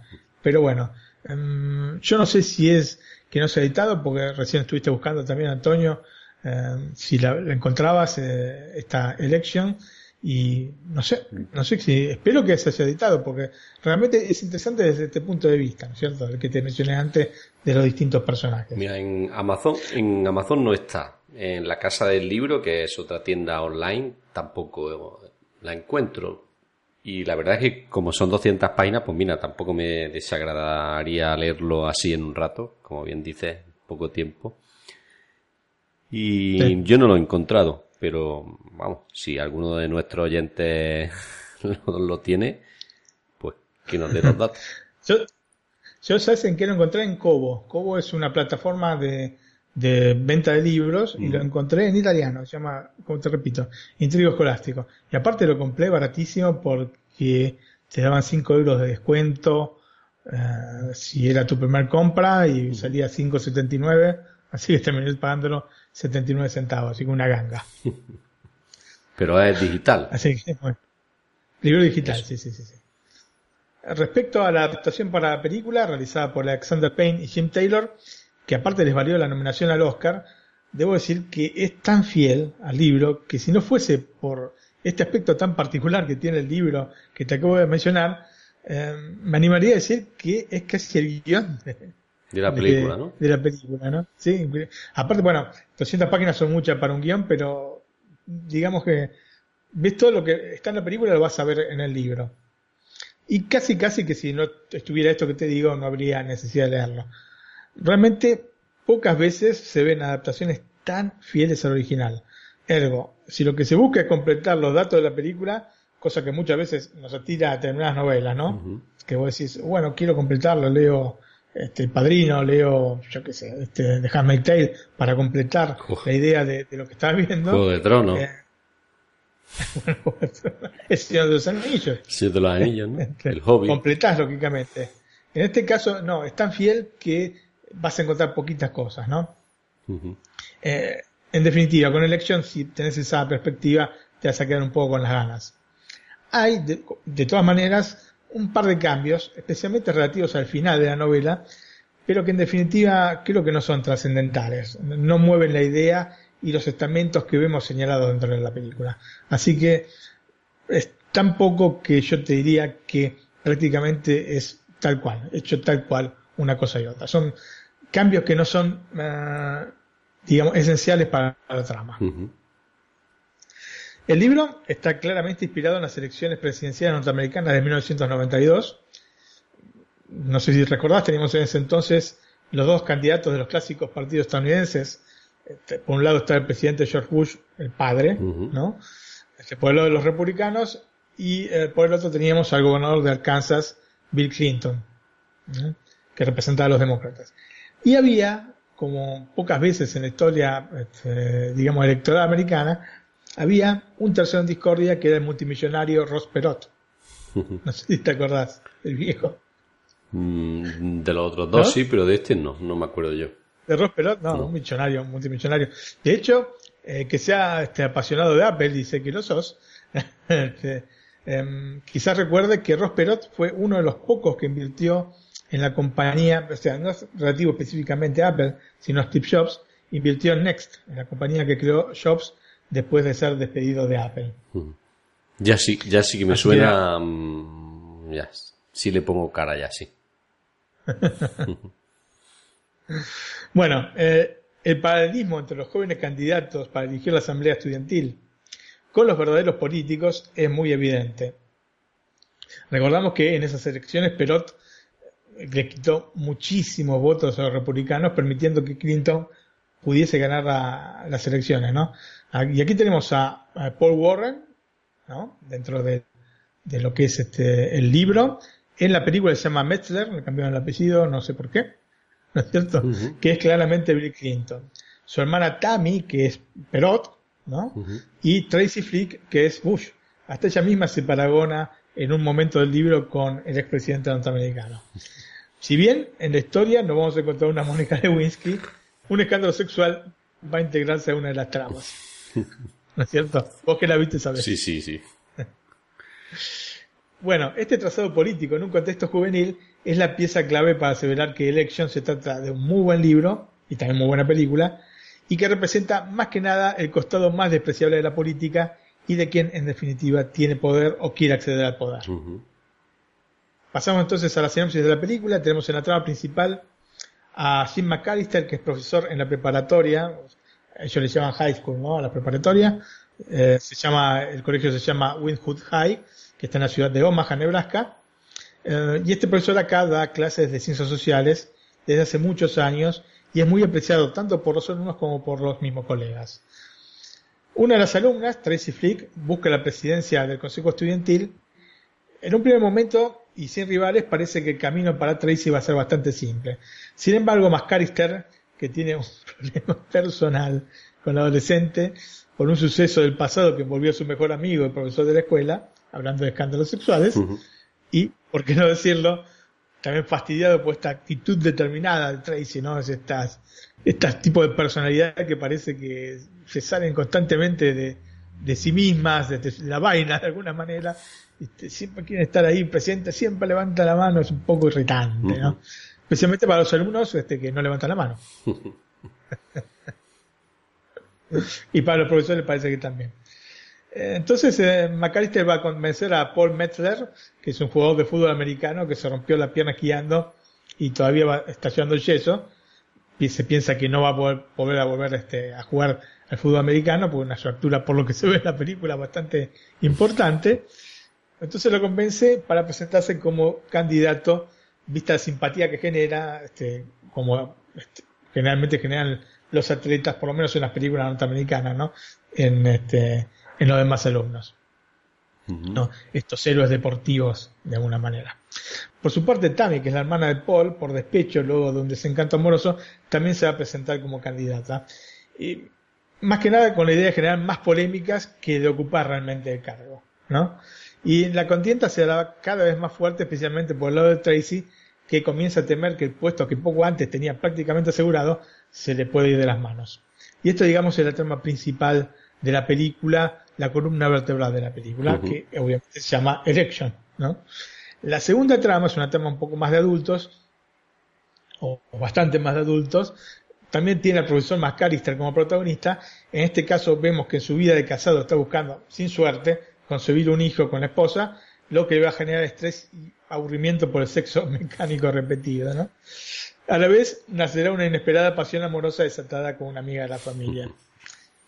La cuestión es que el peor momento personal de McAllister será conjugar con el día de las elecciones estudiantiles, lo que le hará tomar una decisión de la que se puede arrepentir. Y eso más o menos es la sinopsis de la película. Los protagonistas. Básicamente tenemos dos grandes personajes dentro de Election. Son dos figuras que se contraponen en sexo, en edad y hasta en la concepción moral y ética, ¿no? Que por otra parte, eh, cuando inicia la película es una distinción que hace el eh, mismo profesor McAllister eh, hacia los alumnos, ¿no? La moral y la ética son dos cosas distintas y hay que entenderlas como cosas distintas. En primer lugar tenemos a Matthew Broderick, que es un personaje irónicamente contrapuesto de Ferry Bueller, de experto en diversión que cité antes, o Todo en un día, que es el título que, tenía en España, o este Ferris Bueller Day Off, que es el título original, ¿no? Em, la elección del actor por parte de Alexander Payne, que es el director y guionista de la película, obviamente no es casual, ¿no? Como tampoco carente de ironía. Y nos retrotrae, obviamente, este, también al fin de 1986 y de alguna manera nos presenta una versión invertida de este personaje en casi todos los aspectos. Digamos que a diferencia de Ferris, a este buen profesor McAllister las cosas le salen decididamente al revés de lo que planea. planea blanco, le sale negro. Y esto, saben que en Ferris Bueller Day Off, eh, el chico, cualquier cosa que hace le sale bien. Bueno, a McAllister es eh, el opuesto. Exactamente. Digamos que casi de manera sistemática. Es así. ¿no? Es un hombre gris y sin demasiadas ambiciones y que tiene un gran amor en su vida que es la enseñanza. Y la película se apoya en este personaje que Broderick interpreta de manera muy convincente. Como también se apoya en el personaje de Tracy Flick, interpretado por Reese Witherspoon, que es esta casi insoportable y decidida adolescente, sin amigos, sin una vida social y que piensa solamente en su futuro universitario a partir, claro está, de estas elecciones que deben por fuerza ser suyas. ¿no? Lo tiene como una meta realmente de, la cual no puede prácticamente fallar. Y no es la primera vez que vemos a Riz hacer un papel de este tipo, ni tampoco será la última. La verdad es que le saben también que, no sé, podría pensar uno que realmente es así, ¿no? La actriz. Fuera de las cámaras, este tipo de papel, sí, pareciera que no le cuesta nada hacerlos. Además de decir que lo hace muy bien, si es que está actuando, ¿no? De hecho, fue candidato a un Globo de Oro por esta interpretación. A pesar de su personaje con el cual es muy difícil empatizar por esta actitud rayana en lo pendenciera, uno genera, no te voy a decir una empatía, pero la mínima, pero mínima, mínima, ¿no? Simpatía con el personaje. o sea, tanto te, cae mal que al final te, termina cayendo bien. Pasa muchas veces esto. Es una adolescente de la que es difícil distinguir cuando es víctima y cuando es victimaria. ¿No? El resto del elenco está compuesto por Chris Klein como Paul Metzler, en el libro este personaje, lejos de ser una luminaria, de ella es un poco más inteligente que en el film, que parece realmente un pavo que no entiende nada, ¿no? Y de, bueno, muy bueno. Bueno, en el libro es un poquito menos bueno. Sin ser este. Tan malo, malo, ¿no? Sin ser malo, ¿no? Pero acá es demasiado bueno, pero buenísimo. Nada más piensa lo demás, y qué es lo que pensará Tracy, lo quiero pensar Tammy. O sea, bueno, buenísimo es, ¿no es cierto? Este, este personaje. Sí, sí. Este, personificado por Chris Klein. que en los actos que hace la película nos daremos cuenta. sí. Te digo que a veces me dan, se me darían ganas de agarrarlo y sacudirlo, ¿no? Y darle un par de bofes, ¿no? Por esta actitud pasivo, estúpida y crédula.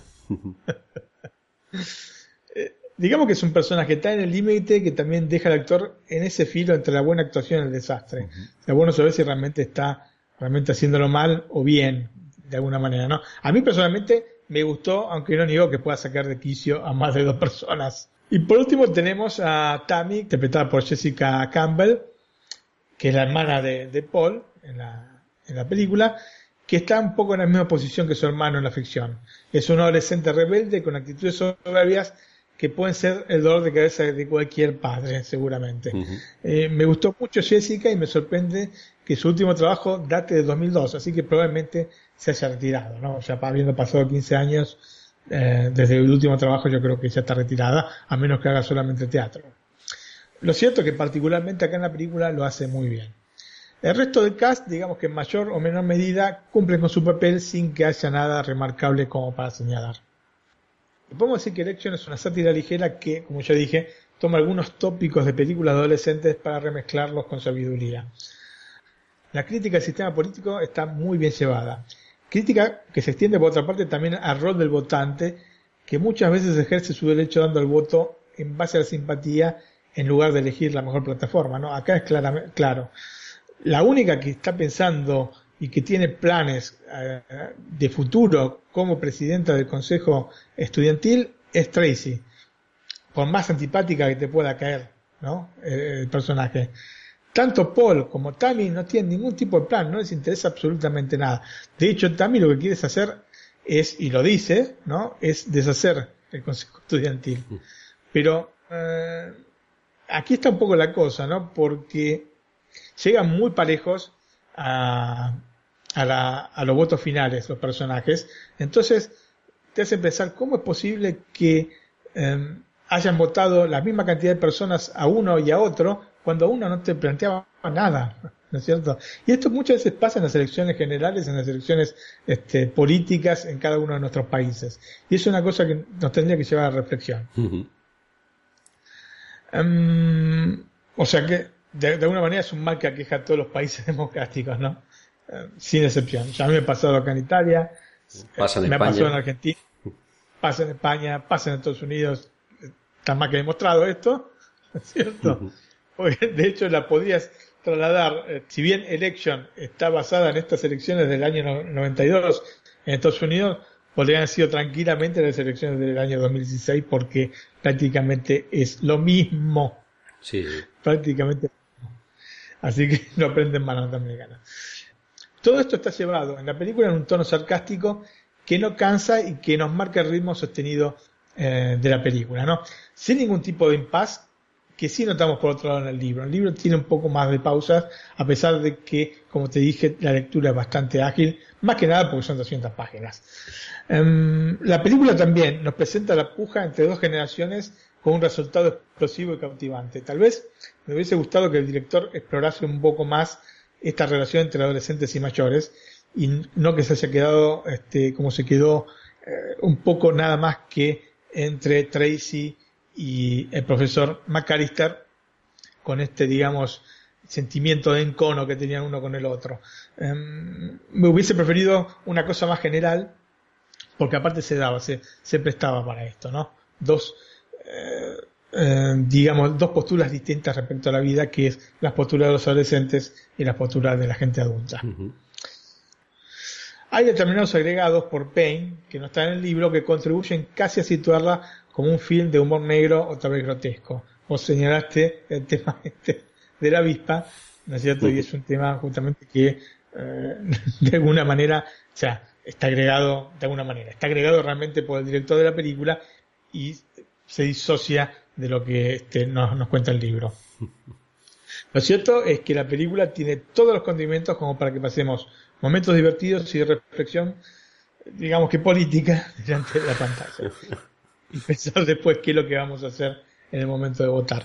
Por eso te digo que está en clave de pseudo comedia adolescente, pero en realidad eh, tiene condimentos mucho más em, eh, profundos de lo que, que a simple vista aparecen dentro de la pantalla. Y bueno, si quieres vamos a los datos técnicos. La película tiene un formato 2.35.1, por lo que no se entiende esta mutilación por parte de HBO de España, como ya señalé antes, para que ocupe toda la pantalla de 16 novenos.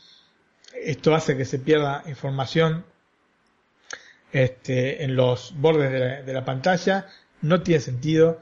Eh, en este, Netflix no vemos esto. Yo estaba viendo, por ejemplo, ahora estaba repasando la película eh, Fight Club y está eh, este, en 235.1. Entonces, si lo puede hacer Netflix, ¿por qué no lo hace HBO? ¿No? no hay que tomar a la gente como si fuese tonta.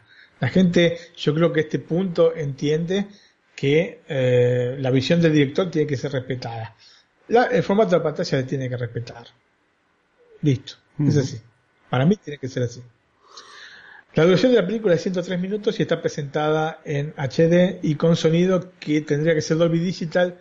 A mí me sale estéreo, pero bueno, espero que lo hayan puesto en Dolby Digital. Esto no, no lo puedo saber a ciencia cierta. Ya me dirás vos, Antonio, con tu este, Apple TV si te sale el sonido en Dolby Digital o no.